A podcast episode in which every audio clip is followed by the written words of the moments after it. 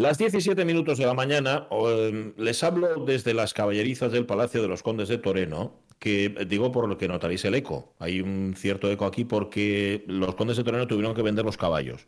Y entonces las caballerizas ahora mismo están vacías, con lo cual mi, mi, voz resuena en las bóvedas, son unas caballerizas abovedadas, pero vamos, que si veis que no suena bien del todo, las llenamos de caballos otra vez vamos, será, será por caballos, vamos a buscarlos a donde haga falta, por caballos, bueno, o por mapaches, que creo que ahora en cada portal de Gijón aparece un, mapache. Oye, estaba leyendo, por cierto, la crónica, la crónica que, del diario El Comercio en concreto, y me gustó mucho porque alguien por fin se ha atrevido a utilizar la metáfora, expresión, el juego de palabras, lo que queráis, que hasta ahora creo que nadie, nadie había incorporado, que es que el mapache de Gijón trae cola. Esto, esto viene en la crónica. no, iba a decir no, no es del comercio, es de la Nueva España. No viene firmada. Me gustaría saber quién fue el valiente que se atrevió o la valiente que se atrevió a hacerlo. Porque. Alguien tenía que hacerlo. Alguien tenía que hacerlo y fue eh, alguien en la Nueva España. Mm, por cierto, que eh, aprovechan esta crónica para. Bueno, nos, nos ponen una foto de Pachín, el mapachín.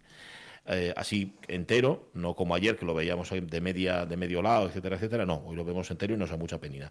Y unas declaraciones de Fran de la Jungla donde dice, por cosas como esta, hmm. invertí los ahorros de mi vida en un santuario que él no ha dicho que no lo sacrifiquen, ¿eh? cuidado, él ha dicho que, hombre, ya está sacrificado, por cierto.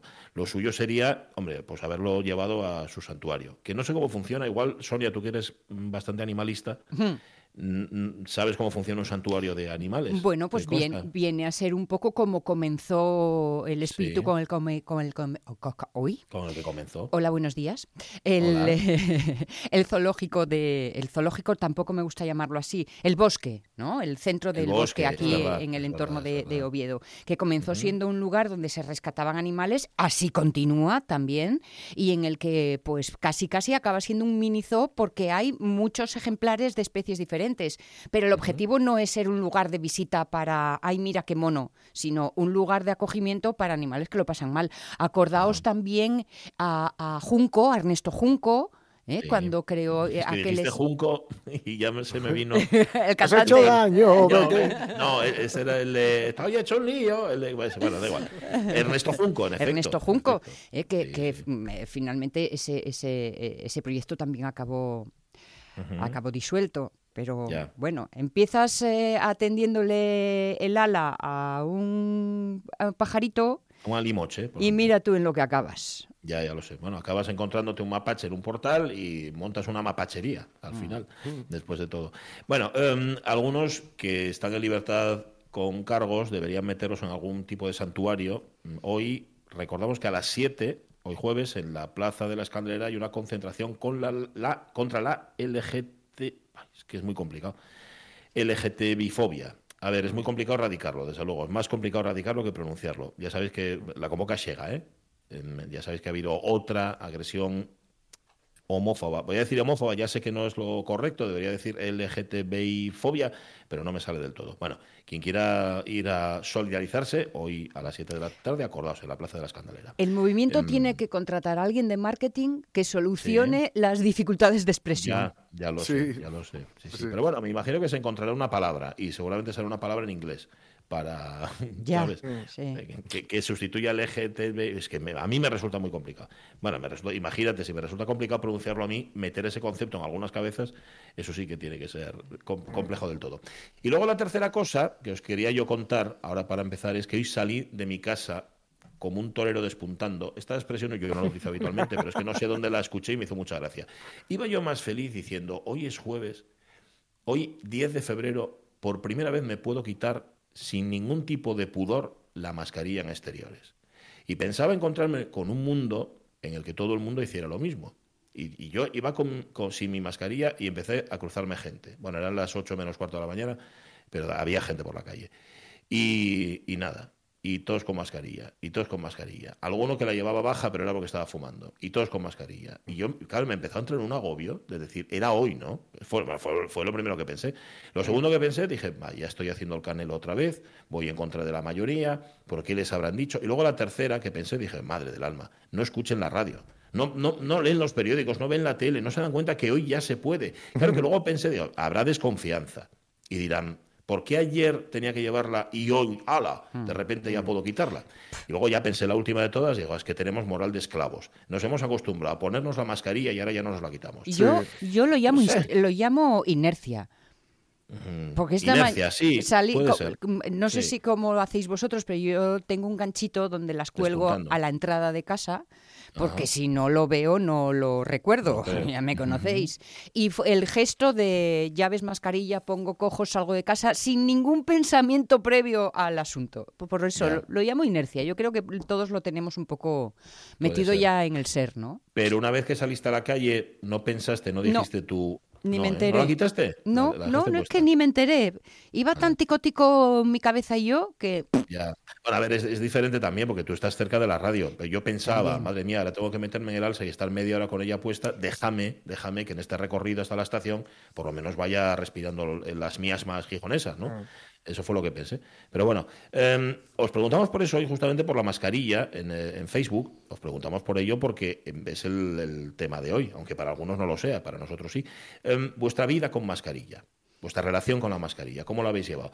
¿Le veis algo positivo a la mascarilla aparte de que prevenga contagios? Hombre, algunas cosas de llevar la mascarilla, algunas cosas buenas, Sonia, ya las habíamos hablado tú y yo. Sí. Eso de que pareces más joven. Sí, Mm, te eh, calienta la nariz. de bueno, ahora con el frío que hace, que también, fíjate, Los que venden bufandas no sé qué pensarán, pero... Ya, ya, ya, ya. Sí, hombre, porque si te haces, si a ver, si te haces con una mascarilla de estas que son muy livianas, nada, pero si te haces con una así, eh, comunes que tengo yo, que son como de tela, eso es abriguen, Hombre, no, no, que así. Lo que pasa es que eso también luego te genera unos vapores ahí dentro Ya. y te salen Sí. graninos y, y todo esto. El Bueno, mundo gafas es un gran concepto. Por supuesto, Juan. Está, está Juan También. deseando intervenir en la mascarilla. Yo, yo es que ah, puedes intervenir. Hombre, faltaría más. Estás en tu casa. yo es que estoy muy a favor de las mascarillas. Sí, ¿eh? Esas son muy democráticas porque es muy injusto que unas personas seamos tan guapas y otras personas seáis tan feas. Claro, pero eso lo ves Entonces, tú. con la mascarilla pues eh, se iguala un poco, ¿no? Claro, y claro, luego claro. cuando esa persona que te gusta se quita la mascarilla. Es como quitarse las bragas, pero bueno. Mm, Bueno, sí, a veces el resultado es el mismo. Eh, Hay digo, lo, grandes- que, lo que se ve se, se parece, se parece bastante. Hay grandes sustos, ¿eh? Sí, sí, sí, sí, Hay grandes. En, en ambas situaciones. En ambas Bueno, situaciones, correcto. Ver, Yo creo que la mascarilla ha demostrado que la belleza se juega en la nariz y la boca. Totalmente. No en los ojos, como nos decían. Pues Es un equilibrio, es, verdad, un equilibrio, no es obstante. es- te- te- tienes que tener equilibrados los ojos con la nariz y con la boca. Porque Sí, si no, no eres guapo. cuando te quitas las gafas de sol oscuras muy negras, también a veces lleves sustos eh, a mal asunto, Mm. ¿eh? O sea ah, sí, que- sí, sí, sí. De esto que dice, uy, qué, qué ojos más bonitos. Debe de tienes Debajo, debajo de esas dos cejas. Debajo de esas dos cejas. Sí. Bueno, ponedlo en Facebook, chavalería. Mm, Si queréis llamar al 984 1050 48, no garantizamos resultados, aunque. Bueno, es que no he visto ya Caunedo, pero ayer cuando lo dejé tenía los dedos cruzados, Sí. que le estaba, se le estaban poniendo así como. Moraos. Como, sí, como criollos, los ¿Eh? tenía ya. Los apretaba moraos. Pues Porque yo sabéis que creo- ayer nos falló un poco el teléfono. ¿Qué, qué crees? No, no, ¿Qué- que, que está relajado, tranquilo, sosegado. Ah, está bien. Las cosas Ah, bueno. empiezan bien, así que échate a temblar. Bueno, bien. sí, pon la sintonía, anda, a ver si mejora la cosa. La radio es mía. Con Pachi Poncela. empieza bien, con lo cual la única vía posible es que empeore, ¿no? De aquí a la una de la tarde. Bueno, no lo sé. A ver, nosotros estamos preparados absolutamente para todo. Bueno, no, no estamos preparados para todo, pero como hay que afrontarlo y hay que arrostrarlo, que a mí es un verbo que siempre me gustó, pues nada. Eh, estamos eh, preparados, yo aquí en las caballerizas, pero con un ambiente, claro, quitaron los caballos, pero el tufo no desapareció. ¿Tien- Que ¿Tienes frío, vida? No, no, no, no, no, estoy bien, la verdad es que es muy, eh, muy agradable, aparte que, bueno, aquí los condes, no sabes tú cómo me tratan, que me traen café, que me traen galletes, que me traen agua del grifo, pero muy buena, ¿eh? porque como los grifos son de metales eh, preciosos, Nobles. Ya- nobles, ya- todos a- ellos, pues... a- ahora saben. lo entendemos, ya no nos quieres. Sí, os quiero, sí os quiero, pero quiero más Pero a en los la marqueses distancia. estos, los condes. No, la distancia mucho, mucho mejor. Eh, está Sonia Villaneda en la distancia, está Omar Caunedo en la distancia también, Jorge Alonso está en otra distancia distinta. Digamos que somos, Jorge Alonso y yo somos hoy mediofondistas, ¿verdad? Y los que estáis en el estudio sois velocistas. Y con todos ellos está Juan Pastor.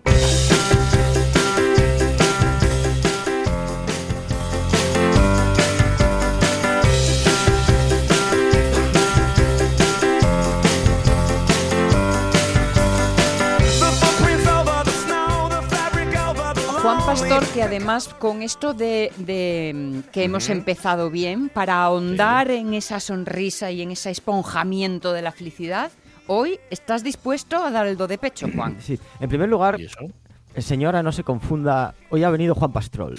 Ah, bien, bien. Gracias por aclarar. Vale. Empecemos. Sí, Eh, Juan Pastor sigue de vacaciones, eh, el muy vago. Y entonces hoy vengo a proponer otro viaje. Eh, en el programa pasado propuse un viaje al corazón de las tinieblas, un viaje al horror. Bueno, hoy quiero compensar proponiendo un viaje a la alegría. ¿Ves? Qué bonito. En concreto, a la alegría grupal, colectiva, ¿no? A- vinculada pues al baile, a la fiesta, lo que viene a ser divertirse con otros bailando, ¿no? Eh, recuerdo que danza en griego, coreia, de donde viene coro, eh, viene de alegría, ¿qué hará? Eh, antes de, de comenzar a preparar eh, mi intervención, hice una pequeña investigación y descubrí que en los últimos 30 años se han publicado 45.000 artículos científicos sobre la depresión. Toma. Buah. Apenas 400 sobre la alegría. ¿De verdad? Hay que compensar esta ignominia. Sí, señor. Y, y por eso estoy aquí. Por ejemplo, la psicología colectiva eh, trata fundamentalmente eh, violencia colectiva, ¿no? Eh, Los disturbios, como los de Gordon en Inglaterra, los linchamientos del oeste americano o incluso pánicos colectivos, ¿no? La psicología social y colectiva apenas se ha ocupado de la alegría colectiva, ¿no? Y eso es lo que voy a tratar de hacer hoy. Eh, de hecho, eh, quiero proponer un viaje que me va a llevar tres programas. Vale. Toma.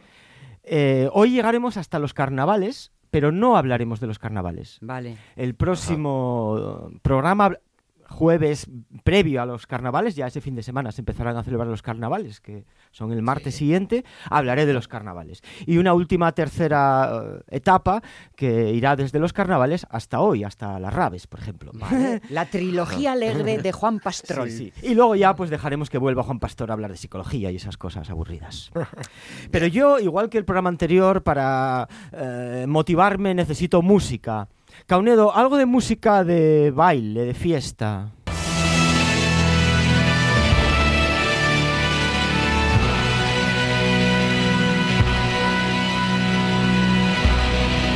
Caunedo, ¿tú, tú a Tú qué fiestas ya, vas? Caunedo.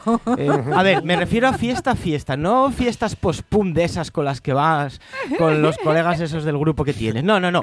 Fiesta, fiestas de, de las de verdad, de las que le gustan a Juan Pastrol, no, no de estas ahí aburridas, de modernos, hipster y... No, a ver, música de Juan Pastrol, vamos a ver. When I came to Spain and I saw people partying, I thought to myself, what the fuck, what the fuck? All day, all night, all day, all night, all night, all night. Viva la fiesta, viva la esto mejor, ¿eh? Esto mejor, sí, sí, sí, sí. Johnny, la gente está muy loca. Johnny, la gente está muy loca. What the fuck? Ay, qué pocas ganas de ponerme a hablar, qué ganas de bailar. Bailar. Bueno, a ver. Primera etapa de nuestro viaje. Vamos a analizar las raíces arcaicas, ¿no? Eh, vamos a ir hasta los homínidos. Los homínidos, recuerdo que tenían mucho tiempo libre porque no trabajaban. Mm.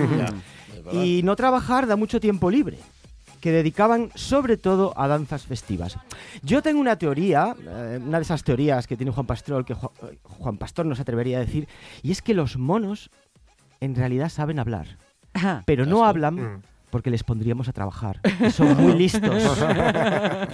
Bueno, en definitiva, eh, hay pinturas rupestres de bailarinas junto a animales como el bisonte o el íbice extinguidos hace 10.000 años. Es decir, hace 10.000 años ya había baile y lo consideraban suficientemente importante como para plasmarlo eh, en piedra, ¿no? No hay, no se conocen pinturas rupestres de personas hablando. Ujú. El palique vino después. O sea, la fiesta se viene a bailar. Eso es aburrido. Se ponen a ver palique, venga a hablar y venga a hablar. No, no, no, no.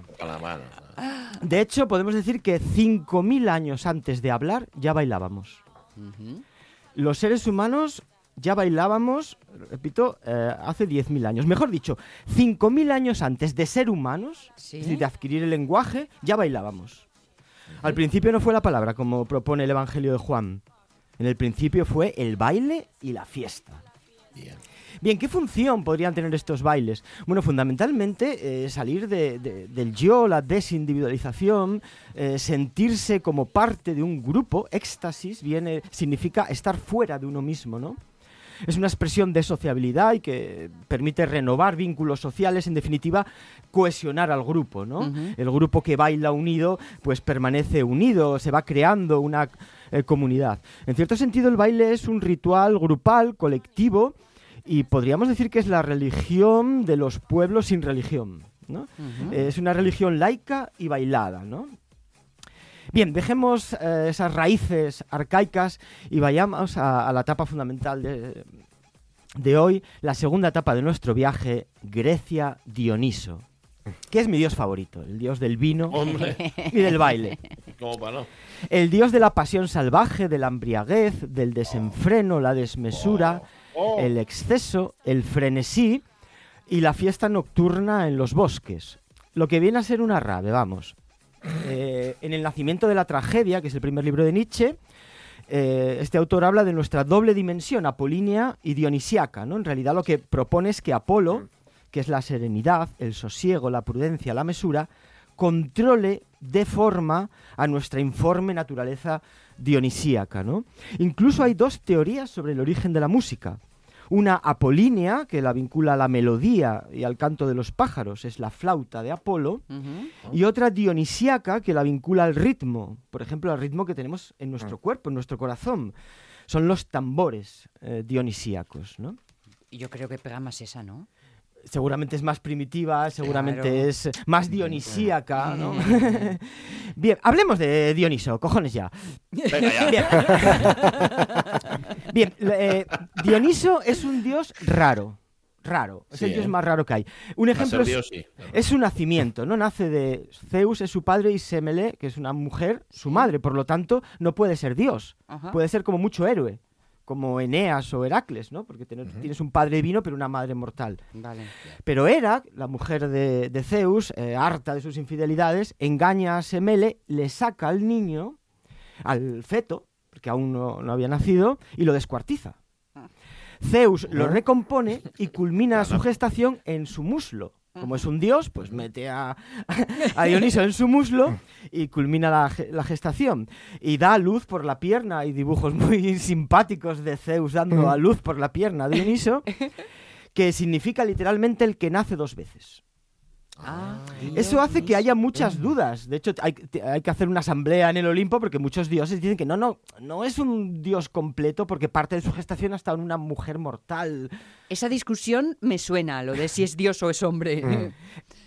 Pues te, sonará seguramente a Jesucristo, ¿No? que en cierta medida, como veremos a, a continuación, eh, yo creo, es mi tesis, que se utilizó el mito de Dionisio para mitificar a Jesucristo. Ah, mira. Fíjate, es un invento griego. Sí, sí. Mm. Vale, Bueno, en todo caso, es, eh, no hay duda de que es el dios más humano. Mm. Es el dios más humano. En segundo lugar, es un dios andrógino. Apolodoro dice, Dioniso es un muchacho afeminado, tal vez una muchacha varonil. Mm. Seguramente era una mujer, porque es en, en su origen, porque es el dios de la fertilidad, como Demeter, Perséfone, que son las diosas del trigo, es decir, del pan, ¿no? Sí. Pan y vino, son tan importantes, ¿no? La importancia de estas diosas de la fertilidad se refleja en que son las únicas diosas que tienen sus mi- misterios, ritos antecedentes de la religión. Los misterios dionisíacos, dedicados a Dionisio y al vino, y los misterios de Eleusis, dedicados a Demeter y al trigo. Curiosamente, en el- cuando se descubre el templo de Eleusis, se encuentran timbales. No es que se encuentren timbales, pero se encuentran cerámicas, dibujos eh, que representan tambores, Vale, cimbales, ¿no? vale. Bueno, eh, Apolo en cierta, eh, perdón, Dionisio en cierta medida es un dios trans, ¿no? Es un dios no binario. Sí. y en todo caso, muy vinculado a las mujeres. Se viste de mujeres en las dionisíacas, las orgías, los bailes, y se rodea continuamente de mujeres, las ménades o vacantes. En tercer lugar, es el único dios que genera resistencia, tanto entre otros dioses, que no lo consideran uno de los suyos, como entre los hombres mortales. Es el único dios al que se oponen los, algunos hombres, ¿no? Mm, Eso llevó a un americano a desarrollar una teoría que luego se ha demostrado que no es cierta, que decía que Dionisio en realidad era un dios extranjero venido de la India por su similitud con Shiva, pero hay mucha similitud también con Osiris, ¿no? En realidad los mitos de todas las culturas se parecen, son arquetipos. Y, pero luego se descubrió que no solo no es extranjero, sino que es el dios más antiguo. No viene de Grecia, sino de Creta, de la cultura micénica. Estamos hablando de 1400 antes de Cristo. Lo cual es lógico, porque los dioses más antiguos son dioses vinculados a la fertilidad, a la agricultura, al pan, Demeter, o al vino, de Dioniso, ¿no?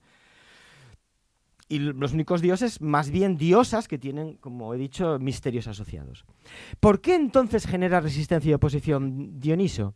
Yo creo que Dioniso es rechazado por algunos hombres por los efectos que tienen el vino y las orgías dionisíacas en las mujeres, que beben, se drogan, bailan y seguramente tienen sexo entre ellas. Mi teoría es que al menos las primeras orgías dionisíacas eran no mixtas, solo para mujeres. Ah.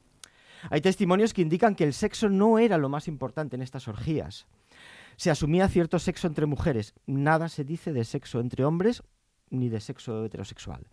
Tampoco comer era lo más importante, como luego será en Roma, ¿no?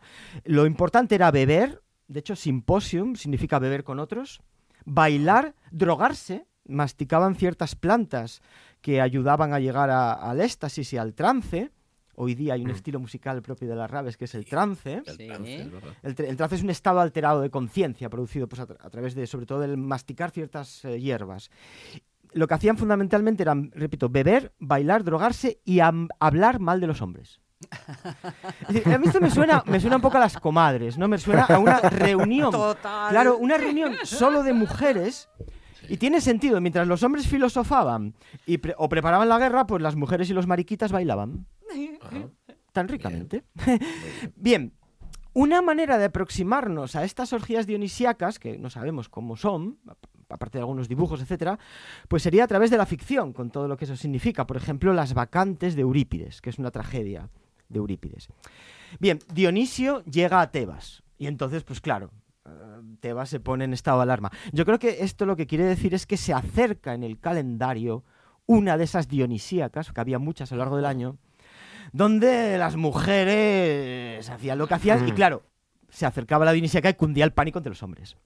Bien, Penteo, que es el dios guerrero, el macho alfa de Tebas, sale a las puertas de Tebas y prohíbe la entrada a Dionisio, ¿no? O sea, tú aquí no entras, ¿no? Eh, aquí no queremos orgías de esas que haces con las mujeres, ¿no? Aquelarres. De hecho, se burla de Dionisio por, por, ser afeminado, le dice. Eh, con esos largos rizos muestran que no eres un luchador. Es un fiestero, un bailongo, pero no un guerrero. No un, no un luchador. Bien, ¿qué ocurre? Pues que dice Dionisio, vale, pues venga, y me monto una fiesta, una orgía en el monte. Fuera de la ciudad. Una rave, vamos. ¿Qué ocurre? Que muchas mujeres, entre ellas la, mujer de Penteo, se escapan por la noche a la fiesta, al baile. Pero no solo se escapan algunas mujeres, también se escapa Penteo a espiar. Se disfraza de mujer, no de mendigo, como Ulises. Junón de baranda. Es decir, Ulises cuando vuelve a Ítaca se, disfraza de mendigo. ¿Por qué se disfraza Penteo de mujeres? Pues acaso porque las fiestas eran solo de mujeres. Penteo es el típico hombre que quiere saber qué hacen las mujeres en fiestas solo para mujeres. Pues sí. Y entonces se disfraza de mujer a ver qué hacen estas. A ver si se toquetean, si, si, no sé, si beben demasiado.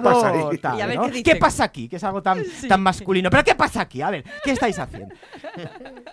Bien, ¿cómo acaba la tragedia? Pues la tragedia acaba. Los griegos es que. Tiene que acabar mal, que ya Es que los griegos. Es que ya no se acaban las cosas como en las tragedias griegas. Bueno, pues la mujer de Penteo y sus amigas, bebidas y drogadas, absolutamente colocadas, ven a Penteo por ahí fisgando. Sí.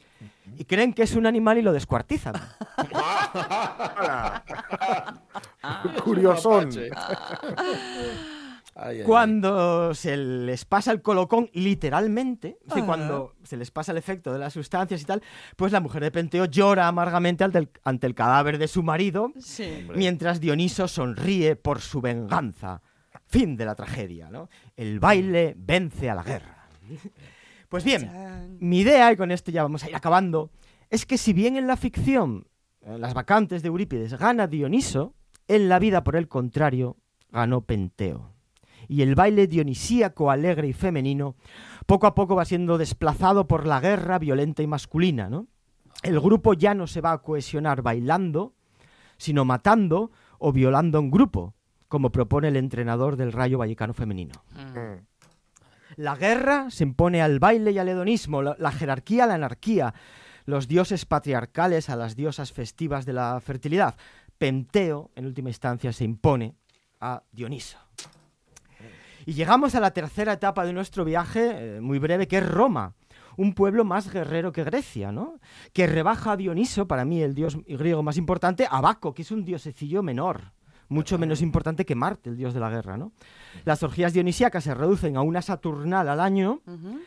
Eh, yo creo que los romanos miran con recelo estas fiestas y de hecho las acaban prohibiendo en el año 186 a.C. Penteo el masculino acaba imponiéndose a Dioniso el afeminado. Y cuarta etapa de nuestro viaje que nos lleva, como ya comenté, a Jesucristo. ¿no?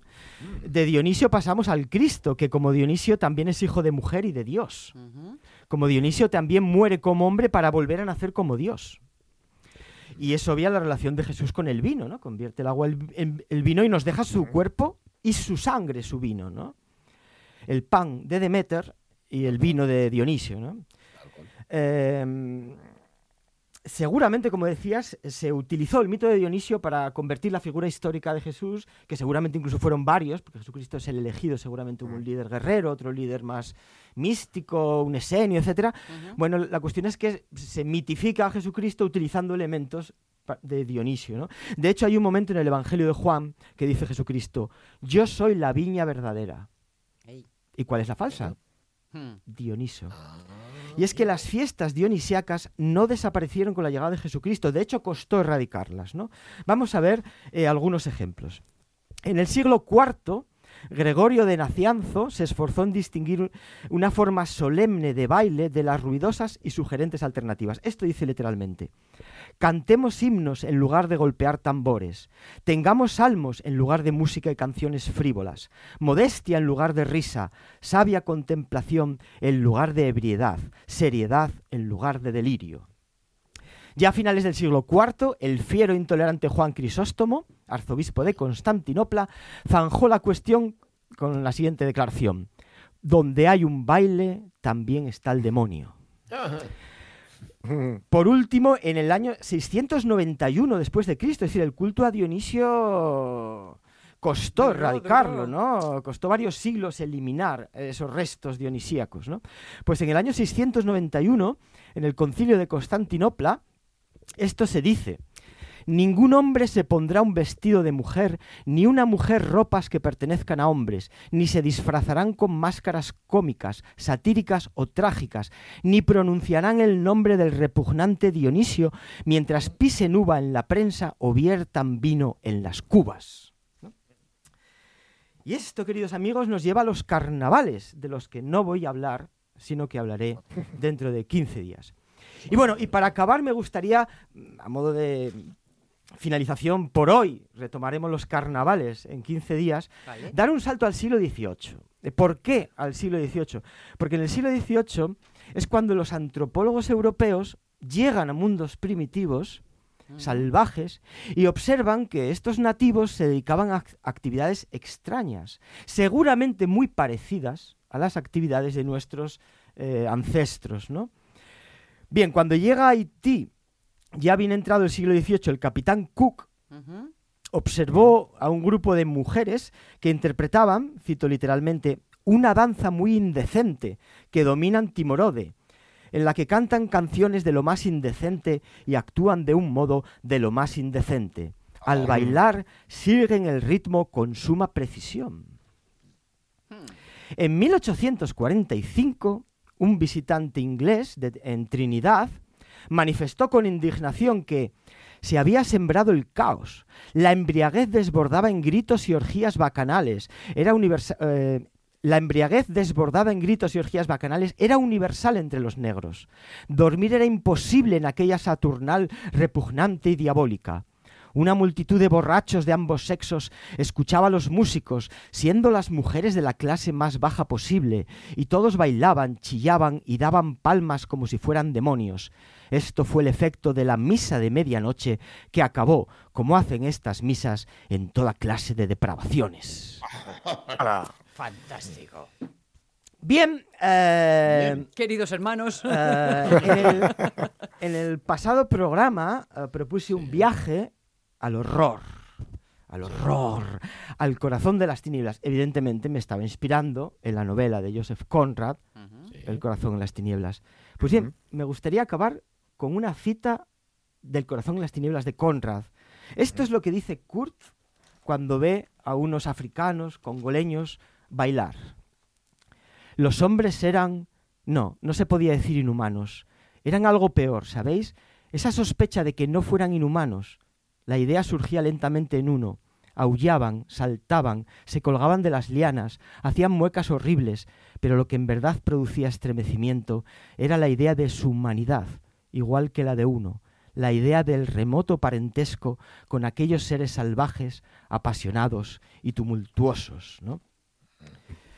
Bien, O sea, yo creo que son- es... son- eh, la reflexión era, esos son como yo, son humanos. Sí. Eso es lo que Exacto. les hace más... Es Yo que- soy curioso. como ellos. Claro, eh, la cita es más amplia. Lo primero que hace Kurz es decir, esto es inhumano. Y a continuación dice, no, no, inhumano no. No, no, claro. Y, y de hecho lo que nos viene a decir la novela es que inhumanos somos los, somos los occidentales. Bueno, yo creo que es difícil superar este final, ¿no? Solo hay una manera, solo hay una manera posible de superar este final. ¿Cómo? Con ¿Cómo? música. Caunedo, por favor. Es porque me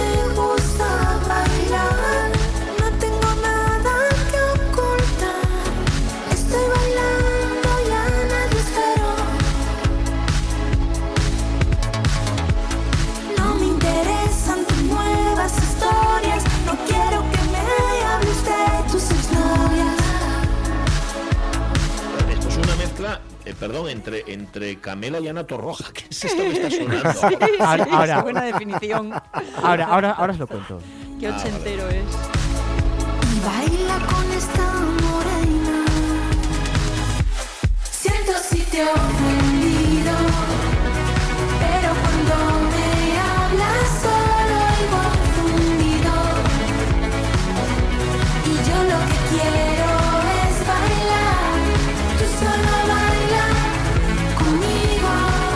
Familia ilustre, personaje ilustre, maravillosa Soleá Morente. Anda. Ah, ¿De verdad? Exacto, Soleá Morente. Ándale. Ajá. Buenísima. Pues, ¿qué, pues, ¿qué Esta quieres que te diga? Dale, A mí me súbela. encanta, me encanta Soleá Morente. Pues ya sabes que a mí no me saca nadie a bailar. ¿Por qué te crees tú que.? Oye, qué, qué- qué aburridos son los curas. Y luego otra cosa. mm, que, que no- que ya no se utiliza Dionisio y Demetrio. Fíjate, son dos nombres que ya no se ponen a, a los chiquillos, ¿eh? Especialmente Dionisio. Bueno, Demetrio tampoco, pero. Bueno, ya ves que a qué, conclu- qué conclusiones llegué yo con, con que no te acabas de. Súbeme a Soleá Morente, por favor.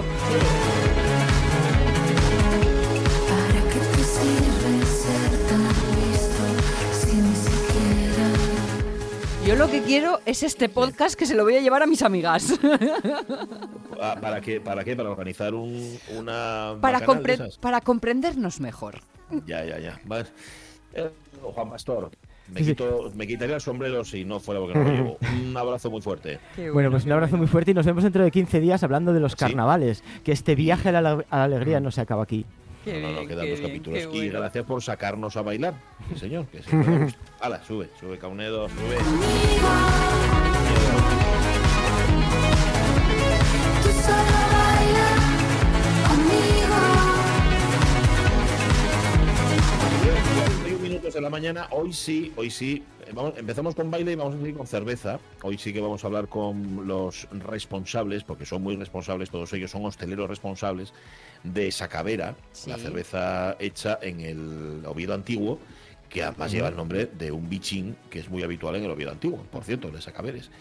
Que según decía Sonia Avellaneda, si las chupabas, tenían algún tipo de. O sea, montabas una bacanal tú sola en casa. A ver, yo, fundamentalmente. yo siempre tiro por el mismo, ¿sabes? Por la misma Ya, ya. línea, ya ves. Si chupáis una sacavera entre varios, os sale más barato y encima de eso podéis montar eh, fiesta, una bacanal a vuestra medida. Bueno, 10 y 41, separamos y nos vamos a la revista de presa. Va. La radio es mía. Oye, y tú, concretamente, en la radio es mía, la tu sección, Sí. ¿De qué va? Y yo dije, "Ale- alegro de, de que me hagas esta pregunta. Y Ya, me dije, "Pas- Pachi Poncela.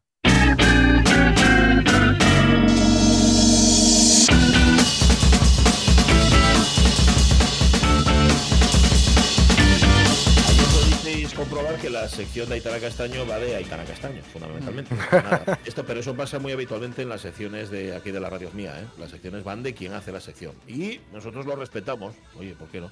Y lo admiramos además. Bien, eh, 10 y 42. Vamos a contar noticias, selección de titulares que ha realizado Jorge Alonso. Y fíjate tú, fíjate tú, si antes la mencionamos, Sí. titular, va. La cantante Ana Torroja se convierte en marquesa.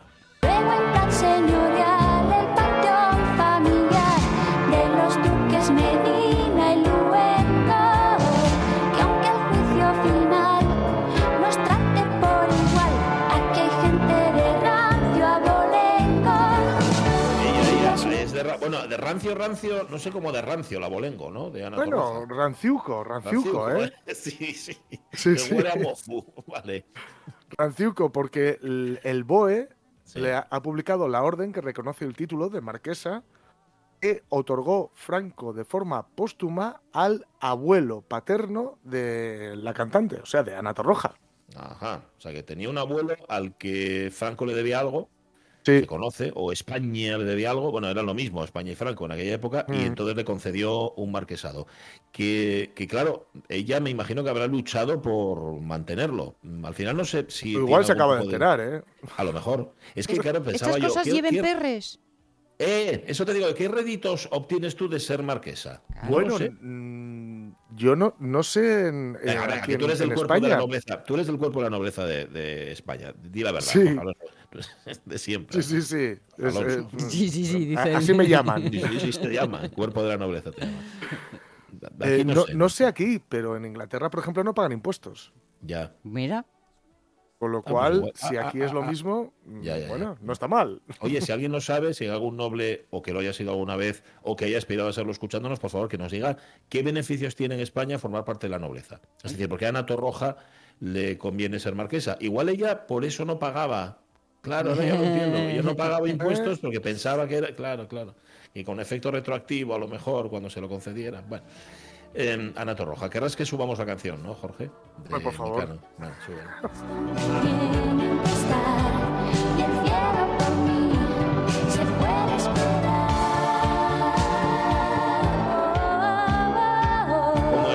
ella? eh? Cualquier canción que le dieran y la cantaba Hombre. exactamente igual que la anterior. Bueno, Em, siguiente titular, dale, dale. Arguiñano sorprende con una receta que se hace sola. Lo estás haciendo muy bien, muy bien. Lo estás haciendo muy bien, muy bien. Lo estás haciendo muy bien, muy bien. Lo estás haciendo muy bien, muy bien,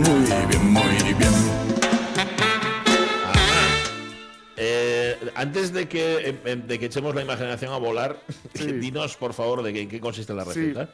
Sí, porque si el titular es chorras, Sí. la explicación es más chorras aún. Ajá. Porque dice, el cocinero ha preparado una coliflor al horno con especias. ¡Hala! Ahí para que te preste. Perdón. O sea, consiste en coges la coliflor, la lavas, bueno, que igual ni siquiera. le La marinas, especias, la marinas, primero, te lo digo porque yo caí en ese titular, Jorge Ah, Alonso. sí. Le hice Vale. clic en su momento e investigué cómo era la receta. Ah, no os lo ah, perdáis. Vale, vale, vale. Bien. Bueno, y entonces, ¿cómo, es? Pues, Lo que hace cómo se hace? es una salsa con salsa de soja y un montón de especias, marina la coliflor allí y luego la mete al horno. Ah, contra, pero no se hace sola, hay que preparar la marinada. Ah, del ¿Cómo se todo, va a- del cómo todo, se del todo no. Pero claro, Ya. lleva un ratito largo de horno, ya sabéis cómo está la luz, y más en los hornos pirolíticos que él anunciaba. Ah, ¿Eh? ¿Acordáis vos? Lo del Vale, claro, como anuncia hornos de esos, ahora solo hace recetas al horno, ¿no? Ya no. Con coliflor encima, que hay que tener mala leche. No te gusta, ¿eh? Intuyo. No, bueno, no, no me disgusta, pero bueno, tampoco... Ya, que también es verdad que sería peor con brócoli. Al horno con especias y según él se hace sola. Este, eh, Se hace era sola. como cuando y preguntaba a mi madre, yo, esto, mamá, nada, déjeslo ahí. ¿Pero cuánto, mamá? ¿Cuánto lo dejes? De nada, lo que pida. Y Sí, sí, así, sí. ¿no? Pues, pues a mí no me habla. Y a mí no me dices nada, porque a ti te lo pide, ¿no? Pues bueno, Pero claro, si lo piensas muy fuerte, muy fuerte, muy fuerte, tú te pones delante de la coliflor, lo piensas muy fuerte y se hace. Y se hace sola, se hace sola pero ya por para que calles, ¿no? que la dejes en paz, coliflo- clo- coliflorear. Eso es. Bueno, va, tercer titular, vamos allá. La reina Leticia reinventa sus pantalones más rockeros que no estarán Bueno. nunca más a la venta. Bueno, bueno.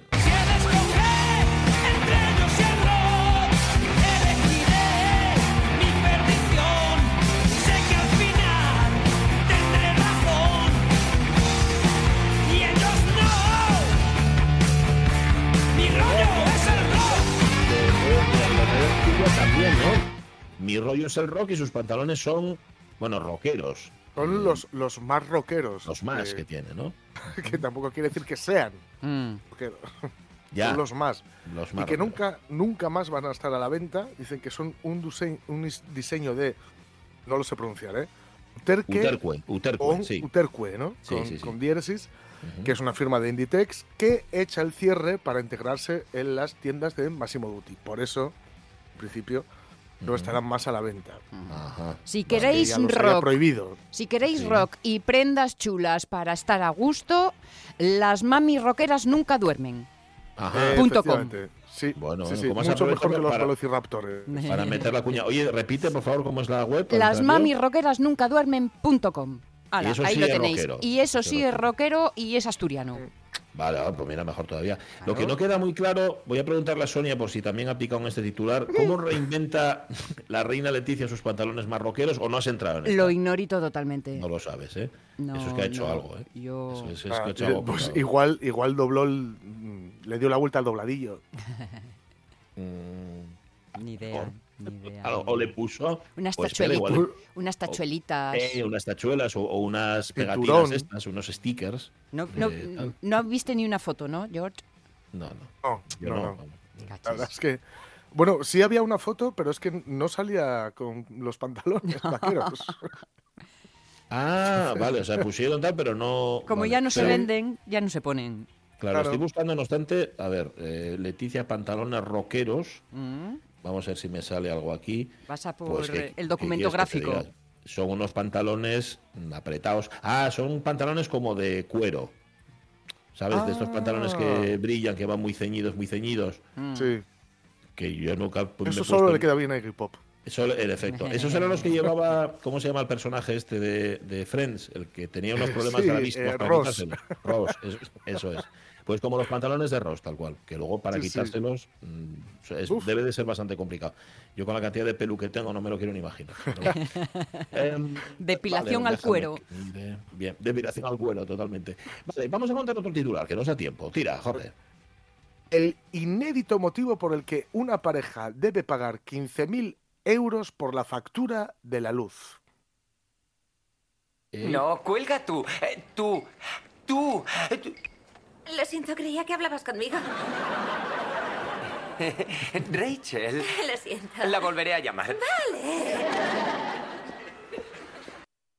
Ajá, ajá. 15.000 Pues- euros dijiste de factura de la luz. 15.000 euros de factura de la luz. Y ojo, es, es alucinante porque no tiene nada que ver con cualquier mm, elemento electrodoméstico o lo que sea que os imaginéis que puedas tener en casa. No, no. No, no. Tiene que ver con unas farolas. ¿Cómo? Como con unas farolas. Sí, sí. Os leo literalmente. Sí, la compañía eléctrica ECO, con H, reclamó el dinero en 2020 por facturas impagadas durante un año y buscará al propietario de la calle donde están las farolas. Precisamente ahí dicen es donde radica la falta de entendimiento entre las partes. Tras una revisión de sus cuentas de alumbrado público, Sí. en las que desvelaron que estas, las farolas, no tenían dueño, evidentemente Ya. Y alegaron que la iluminación de la calle era de propiedad privada. Es decir, esta pareja era dueña de toda la calle y Pero- por tanto responsable de los pagos de las facturas de la luz. Yo Ajá. te digo una cosa, me llega una factura así me doy al alcohol, ¿eh? Pero al bueno. No lo Y sé, sobre no todo si encima te dicen que es por las farolas de la calle. Ya te digo. Ajá. Mm, En fin. eh, no, a ver, lo entiendo a medias. ¿Eran, ¿Eran propietarios de verdad de la calle o no? Esto es un. es que- ellos eran propietarios de, de una casa. De una casa, que una tenía una calle. Ya. Pero claro, eso es como si vives en la Avenida Constitución Y te dicen que tienes que pagar la factura de todas las gaviotonas. Ya, ya, ya, ya, ya. Ya, claro. ¿eh? Cada vez que caga, cada vez que caga en una gaviota encima de un coche, tienes que pagar tú por eso, por la No, las reparación. gaviotonas me refiero Las a las farolas a las estas. Ah, los tarolones. Vale, vale, también. Yo pensaba en lo otro, ¿eh? los desperfectos que podía tener el talón. el asunto. Bueno, pues nada, no sé cómo van a hacer frente a ello. Y a mí ya me llegó hoy una de 85 euros y ya estoy pensando qué Pues hacer. imagínate 15.000 y 15.000 por euros. una farola. No, madre mía. Bueno, dos, perdón. Qué historia. En fin, eh, gracias, Juan Alonso. Oye, que nos quedan titulares, pero antes tenemos que tomar una cervecina. 10 y 52, dale.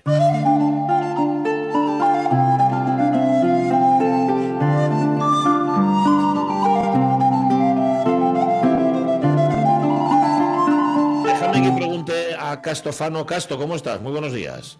Hola, muy buenos días. Buenos Y días. presidente de la Asociación de Hosteleros del Casco Histórico. Oye, al- eh, ¿viste alguna sacavera alguna vez ¿Alguna? allí? Oh, sí, sí, ¿no?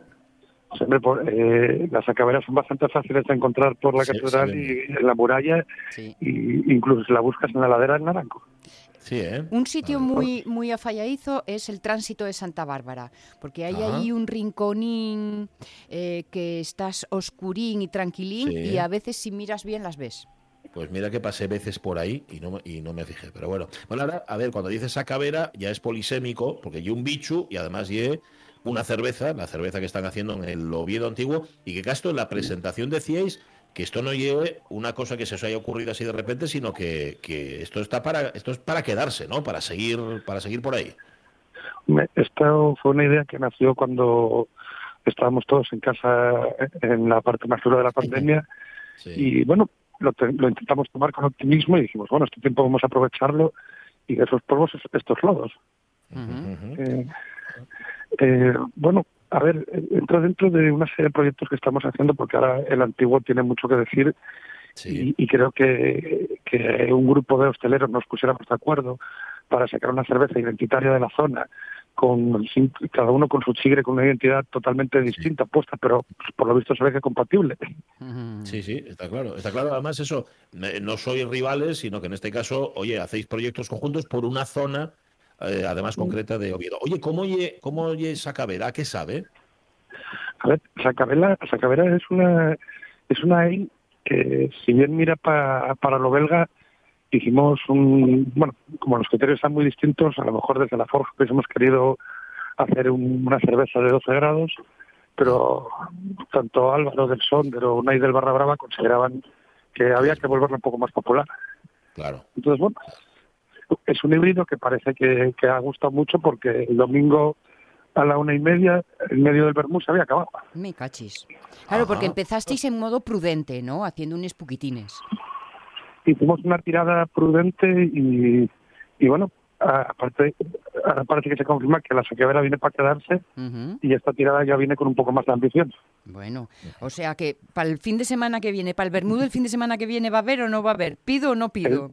El fin de la semana, el fin de, que viene va a haber y esperemos que ya pueda se pueda encontrar en, en más locales a lo largo del antiguo. Mm, Porque fuisteis seis los primeros, los que os unisteis con esta idea, pero me imagino que aquel que quiera participar puede apuntarse o no. Eh, a ver, esto es un... eh, ahora, desde que hicimos la asociación, nos juntamos, eh, se abandonan las rivalidades, Sí. empiezan a surgir sinergias. Eh, esto es un proyecto que hicimos entre nosotros, pero por ejemplo tenemos otros compañeros, está Davis en la reposa que está preparando un queso vegano. Ah, Eh, Hay proyectos en, lo- en los que a lo mejor no queremos entrar todos, pero sí que nos apoyamos. Vale, vale, vale. Porque de alguna forma es darle vida tangible, darle, darle personalidad propia al barrio, ¿no? Por supuesto, eh, el, el tema de la, de la sacavera, si no existía, estaba claro que teníamos que inventarla. Ujú. Porque a- a- parece que es un, un barrio de paso donde solo coge bullicio en, en un horario y en unos días muy determinados, pero eso no es cierto. Hay vida mm, desde por la mañana hasta por la noche y en cualquier momento de la semana, aunque no lo parezca. Ten- tenía- eh, casi con, con Sacavera lo que hacemos es reivindicar lo que, lo que ya existe, Bien. que es, es esa vida. De hecho, en, en cuanto podamos, la idea que teníamos era pasar la, la producción a, a la antigua y crear una industria bueno, mm, mo- moderna, adaptada a lo que es el barrio a día de hoy. Ujú. Y, y bueno, en, en- en eso estamos, acabamos de nacer, pero bueno, poco, poco a poco. Poco a poco. Oye, yo pensaba, estabas diciendo tú que durante la pandemia surgió la idea, vale, yo durante la pandemia aprendí a hacer masa de pizza. Claro, otra cosa, y, y hago yo en mi casa y en el mi horno y con la mi harina, pero claro, fabricar una cerveza y hacerla para venderla al público, eso lleva una mayor complejidad. Esto no lo hacéis en, en un sótano, ¿no? Ahí de- debajo de uno de los No, bares. no, no.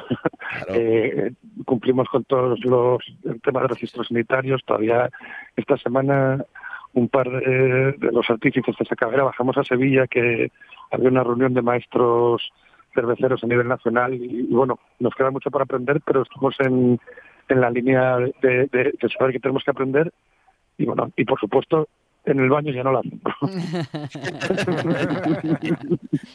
Casto, y, y los, eh, los vecinos de Oviedo y cualquiera que venga, si queremos saber de vuestras andanzas, hay un, no sé, tenéis una web, un, un lugar donde sepamos en qué, en qué maldades estáis eh, urdiendo, como lo del queso, esto, tal. ¿Tenéis un punto de referencia?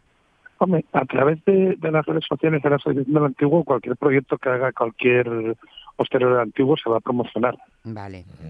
Y ahí intentaremos enlazar un poquitín pues, a, a los distintos locales y a los proyectos que hagan. Nosotros, por ejemplo, la- el- el- la- las redes sociales ya las tenemos, pero la página web de Sacavera intentaremos enlazarla incluso a, a temas como Biodogastro. Ujú, Vale. Si no, la otra opción que nos queda es ir de bar en bar preguntando, que tampoco está mal. Bueno, hay, hay, hay grandes cervezas asturianas como, por ejemplo, Calella, que ya consiguieron que la gente vaya de bar en bar preguntando. Eso también es un, un buen método. Sí, señor, sí, señor. Eso es verdad, eso es verdad. Bueno, Una buena excusa. Una buena excusa, sí. Menos mal que no la hicisteis de 12 grados, porque claro, si tomes una cerveza de 12 grados, andes a gates y ya, ya no tomes más. Solo tomes una. ¿Cuán- ¿Cuántas tiene, ¿Cuántos grados tiene eh, esa cabera? La tenemos a 5,5, pero viendo la acogida que tuvo, nos lanzaremos a hacer la, la otra versión, la que es un poco más, Sí. más específica y, y- y más peligrosa. Y más peligrosa, sí, sí, sí. Por eso tomes una, ya te digo. Sacavera te- soft, sacavera hard. Pues eso, yo voy a tomar de la otra. Gracias, Castofano, que vaya muy bien, que sea un éxito esa cabera, que ya lo es, pero que siga creciendo y también, y también que, que lo sea el Oviedo Antiguo y todas las iniciativas que pongáis en marcha. Abrazos, Bueno, cuídate. Pues muchísimas gracias. Chao, chao, Hasta luego. Nada, brindamos, brindamos con Sacavera. Bueno, em, que tiene una pinta bárbara, ya solo contado. Lo vas a ir un poco temprano. Yo igual un poquitín más tarde me animo. Bueno, luego, luego con el con el quesín vegano.